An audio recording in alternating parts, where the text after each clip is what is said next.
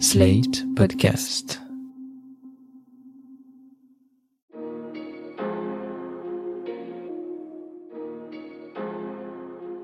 Bonjour et bienvenue dans Le Monde Devant Soi, le podcast d'actu international de Slate.fr. Je suis Christophe Caron et je suis en compagnie de Jean-Marie Colombani, directeur de la publication de Slate. Salut Jean-Marie.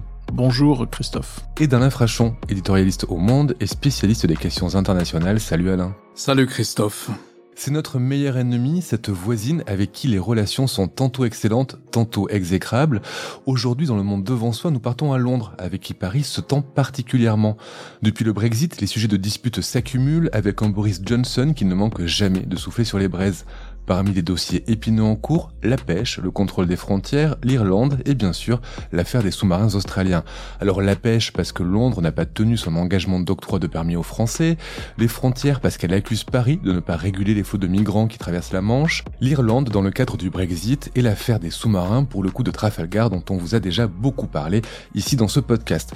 Jean-Marie, des points de désaccord, on peut en avoir avec tous nos voisins européens, ça arrive hein, avec l'Allemagne, avec l'Italie, avec l'Espagne. Pourtant, on a l'impression qu'avec le Royaume-Uni, et en particulier avec le Royaume-Uni de Boris Johnson, tout prend des proportions délirantes. Oui, parce que Boris Johnson a une façon très singulière de gouverner, et notamment dans sa relation avec la France. Euh, nous n'avons pas le monopole des mensonges et des choses trappes de, Boris Johnson, mais néanmoins, on en, souffre probablement plus que d'autres. C'est difficile de caractériser d'ailleurs ce qui est l'attitude globale de la Grande-Bretagne vis-à-vis de la France aujourd'hui. Mais comme vous le disiez, on a traversé des périodes fastes et puis là, on est dans un, creux on se demande comment on va en sortir d'ailleurs.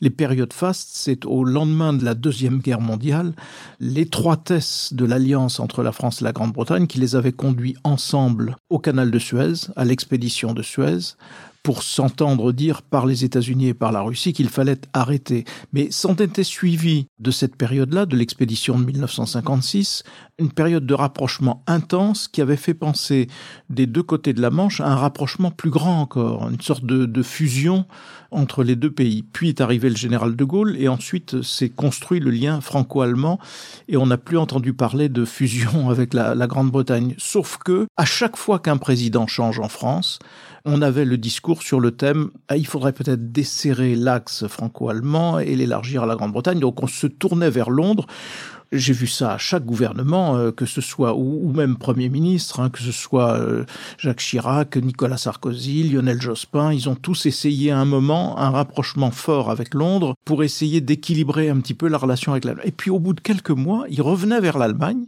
parce qu'en dehors de l'axe franco-allemand, il n'y a rien qui tienne et la Grande-Bretagne était déceptive et on n'allait jamais au bout de ce que l'on pensait pouvoir faire avec la Grande-Bretagne. Et pourtant, il y a eu des choses.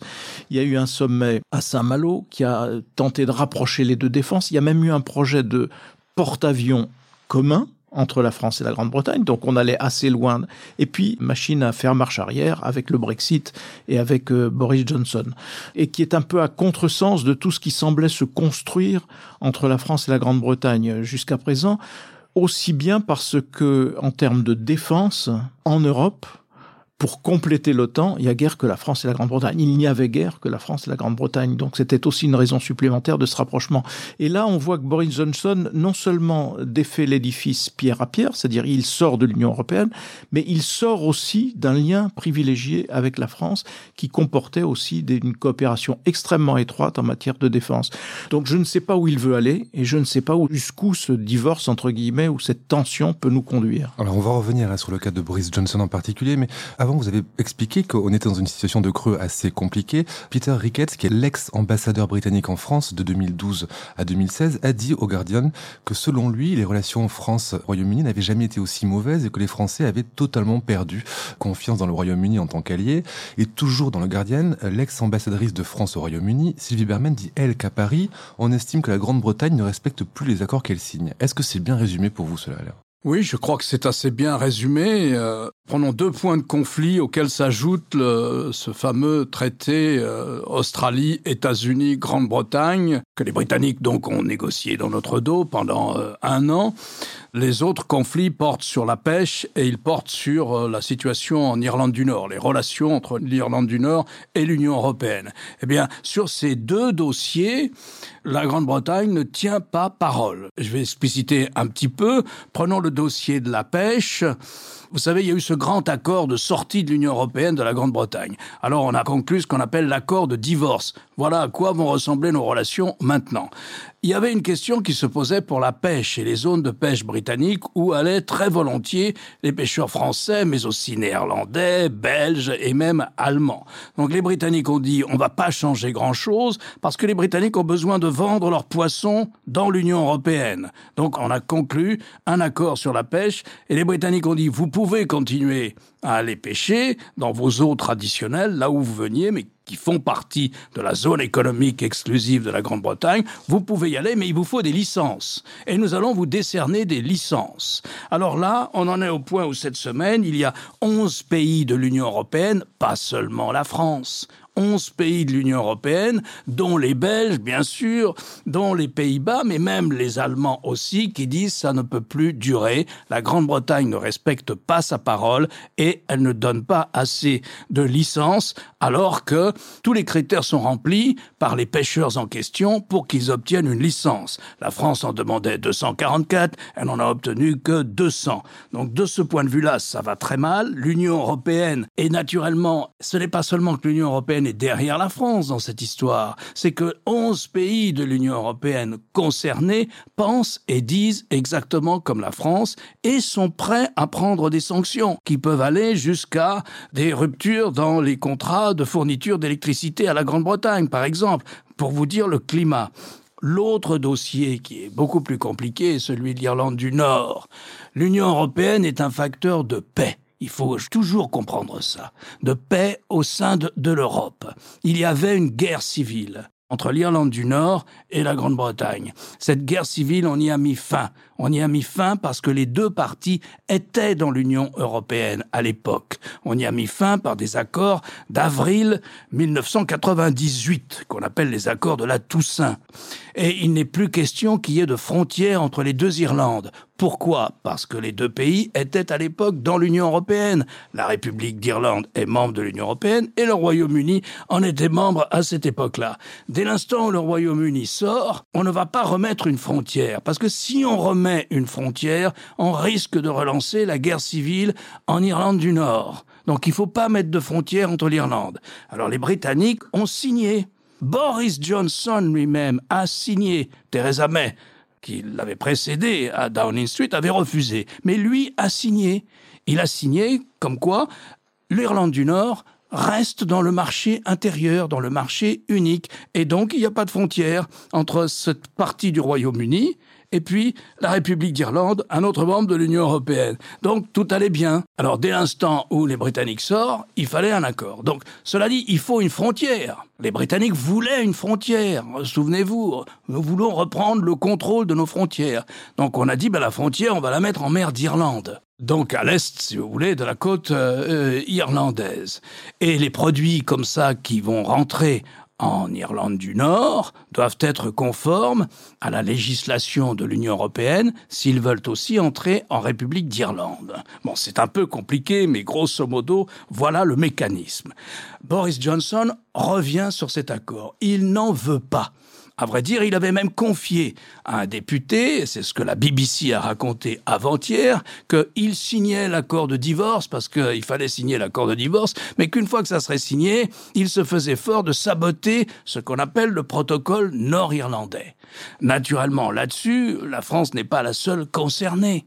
Elle n'est pas la seule concernée. Toute l'Union européenne est furieuse. La tentation des Britanniques, pour compléter ce que disait Jean-Marie, ça a toujours été de leur côté de dire on va jouer l'Allemagne, parce que les Allemands, c'est des libre-échangistes comme nous, et on va essayer de contourner les Français. Mais à aucun moment de ces essais, à aucun moment de ces tentatives de Londres de jouer l'Allemagne contre la France, les Allemands n'ont pas été solidaires de la France. Ils ont toujours été solidaires de la France et de l'Union européenne. Et ils le sont dans cette histoire plus que jamais. Et donc on en est au point où qu'est-ce qui se passe? Si les Britanniques décident de sortir du protocole, de le jeter dans la mer d'Iroise, eh bien à ce moment-là, l'Union européenne prend des sanctions commerciales très dures. Voilà où on en est. Et on ne voit pas trop comment on va en sortir. La Commission a fait des propositions pour alléger le système douanier en mer d'Irlande. Les Britanniques ne les trouvent pas suffisantes. Qu'est-ce qu'il y a derrière? Derrière tout ça, il y a une chose, c'est que c'est très populaire, surtout pour un populiste britannique, anglais, c'est très populaire de s'en prendre à la France, alors qu'en fait, il s'en prend à l'Union européenne. Et Boris Johnson a besoin d'un conflit avec l'Union européenne. Il en vit. Il s'est fait élire là-dessus et il vit, il entretient à plaisir un conflit avec l'Union européenne pour compenser tous ses déboires intérieurs. Alors justement, à propos du conflit entretenu par euh, Johnson et ses voisins, il y a un point chaud actuellement entre la France et euh, le Royaume-Uni. Il est encore une fois question de frontières. Londres accuse Paris de passivité quant au flot de migrants qui arrivent euh, en Grande-Bretagne. Il faut dire que les chiffres sont plutôt du côté de Boris Johnson, puisqu'entre le 1er janvier et le 31 août, 15 400 migrants ont tenté la traversée de la Manche contre 9 500 sur tout 2020. Est-ce que Boris Johnson, encore une fois, instrumentalise un problème contre la France ou est-ce qu'on a vraiment des responsabilités là-dedans, Jean-Marie? Les deux, on a, il instrumentalise euh, à fond la caisse, si j'ose dire, avec euh, des images de télévision qui sont censées bien montrer à quel point la frontière est une passoire. Et en même temps, c'est vrai que la France a du mal avec ce problème, mais a du mal objectivement. C'est-à-dire que si on voulait contrôler toutes les côtes, il faudrait, je sais plus, euh, un policier tous les 300 mètres, tout le long de la Manche, quoi. Donc c'est rigoureusement impossible.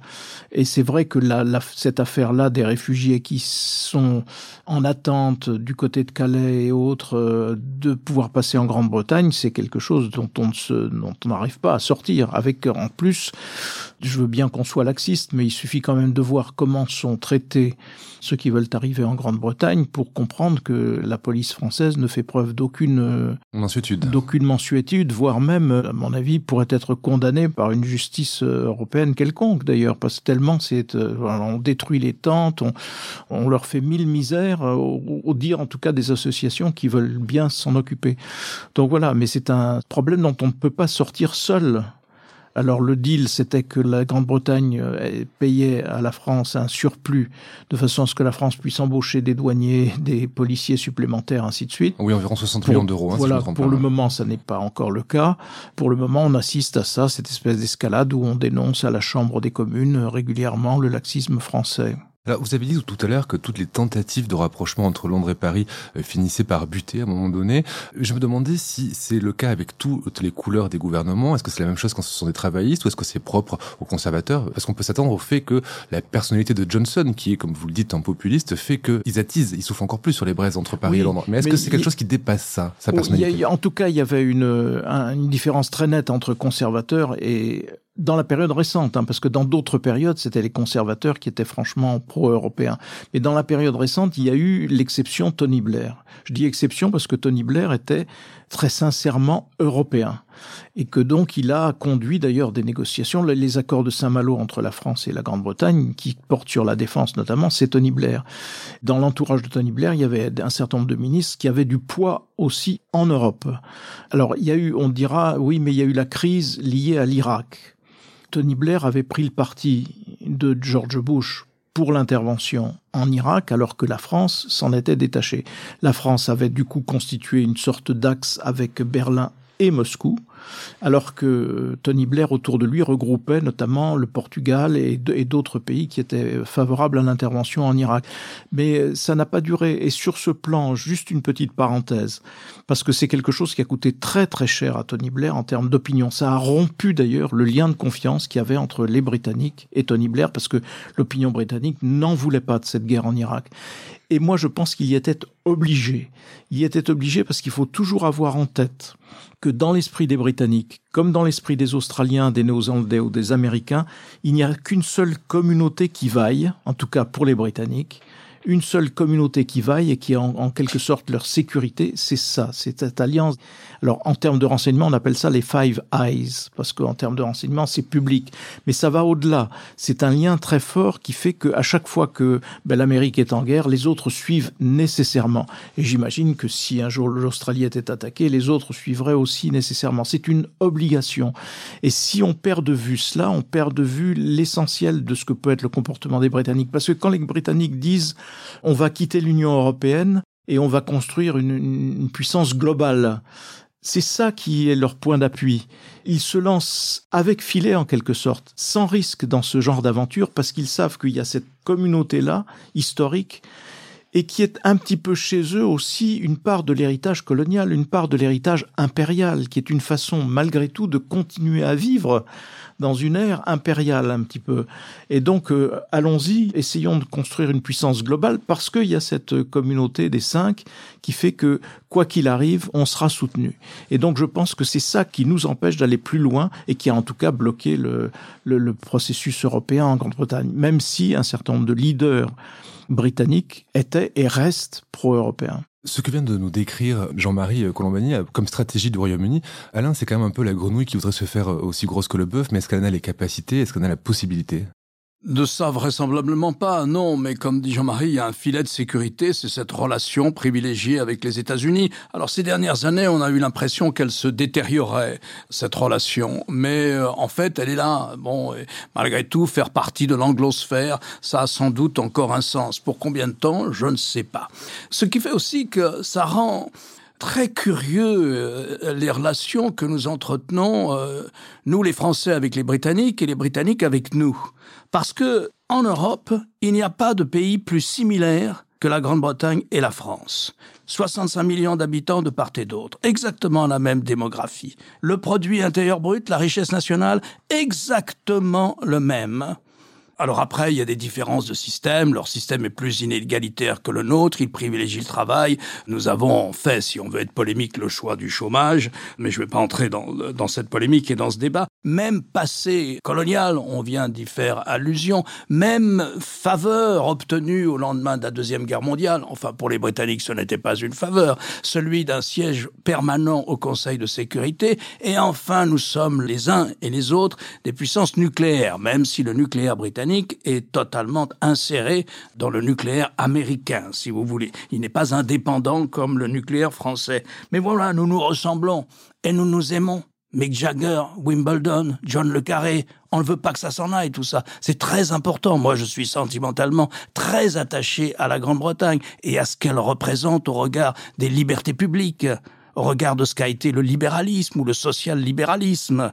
Donc nous avons aussi 150 000 Français vivent en Grande-Bretagne. Je crois qu'Alain Juppé disait que la cinquième ville la plus importante de France, c'est Londres. Donc euh, voilà, Londres, c'est plus proche de Paris que ne l'est Bordeaux.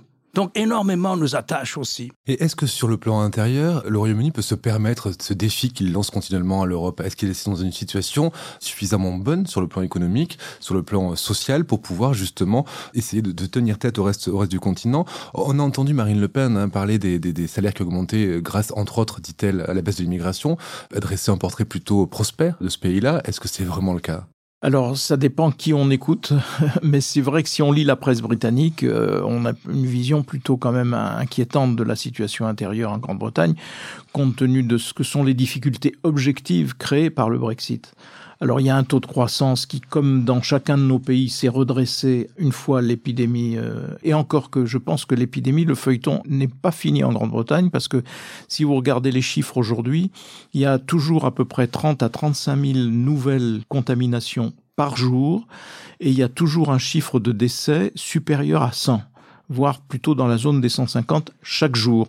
Et donc la, la stratégie britannique vient d'ailleurs d'être euh, très vigoureusement contestée par un rapport qui vient d'être édité en, en Grande-Bretagne et qui est très sévèrement critique de ce qu'a été la stratégie euh, britannique. Donc il y a cela qui pèse.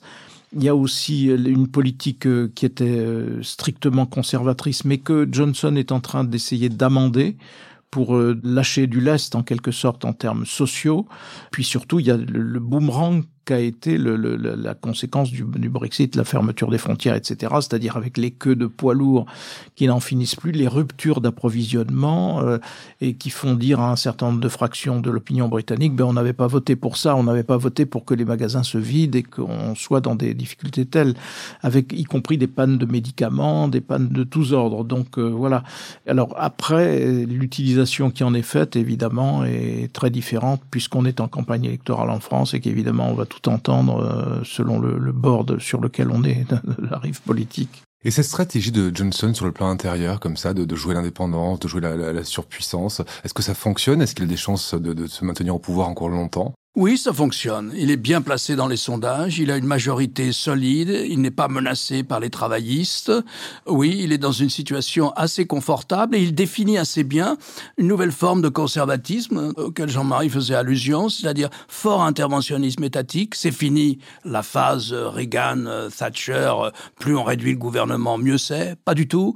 Hausse des impôts, des impôts y compris sur les riches, naturellement, et une ambition qui est une ambition euh, qui paraît euh, non seulement légitime, mais importante, qui est de sauver le nord de l'Angleterre et, de, et de sortir de ce système où, euh, au fond, Londres et la City représentent la Grande-Bretagne qui va bien, hein, jusqu'à la côte même, et puis le nord représente la Grande-Bretagne qui va mal. Fait partie de ce profil de nouveaux conservateurs un ultranationalisme. Et donc il faut un ennemi. On flirte avec la xénophobie dans l'histoire de la France, si vous voulez. Donc il faut un ennemi, il faut toujours un bouc émissaire aux populistes. Là, c'est l'Union européenne, et mieux encore, le top du top dans l'Union européenne, c'est la France. Donc ça, c'est le nouveau conservatisme. Ça marche pas si mal. Sauf que, problème, il a fait sa campagne contre l'immigration. Il manque 100 000 chauffeurs de poids lourds, d'où les rayons qui ne sont pas alimentés, d'où un quart des stations-service du pays qui n'ont plus d'essence, 4% d'inflation, les hausses d'impôts qui passent pas toujours très bien, un taux de croissance qui n'est pas supérieur au nôtre, juste la récupération par rapport à ce qui se passait avant la crise du Covid, mais surtout, eh bien voilà, il faut faire revenir les immigrés, il faut faire revenir les Européens, sinon pas la récolte, sinon le service public de santé ne fonctionne pas, sinon la distribution par poids lourd ne fonctionne pas non plus. Alors il y a la question des salaires que brandit Madame Le Pen en avant. Eh bien justement, expérience passionnante. Parce que même en augmentant les salaires de ces métiers, qui étaient occupés là, par des immigrés, bien souvent en Grande-Bretagne, qu'il s'agisse de la santé publique ou de l'agriculture, au moins de façon saisonnière, eh bien les Anglais n'en veulent pas. Ils ne veulent plus faire ces jobs. Alors à moins de doubler ou de tripler les salaires, ils ne les prendront pas. Donc je ne crois pas du tout que ce soit un argument sérieux. Pour autant, la Grande-Bretagne produit toujours autant d'ingénieurs de grand talent. Pour autant, la, part de l'industrie dans la Grande-Bretagne est plus forte qu'en France et souvent dans des meilleurs créneaux. Pour autant, c'est une nation de grands scientifiques, de créativité technologique. Tout ça ne va pas disparaître. Tout ça va rester, bien sûr. Mais avec plus de difficultés qu'à l'intérieur de l'Union européenne. Une bonne leçon donc pour tous ceux qui font l'équation 3 millions d'immigrés égale 3 millions de chômeurs. Merci messieurs. Alain, je rappelle votre chronique chaque jeudi dans Le Monde et sur le monde.fr. Quant à vous Jean-Marie, je rappelle votre participation le jeudi aussi à l'émission politique de France 24 animée par Roselyne Fèvre. Merci et à la semaine prochaine. Retrouvez Le Monde devant soi chaque vendredi sur slate.fr votre plateforme de podcast préférée.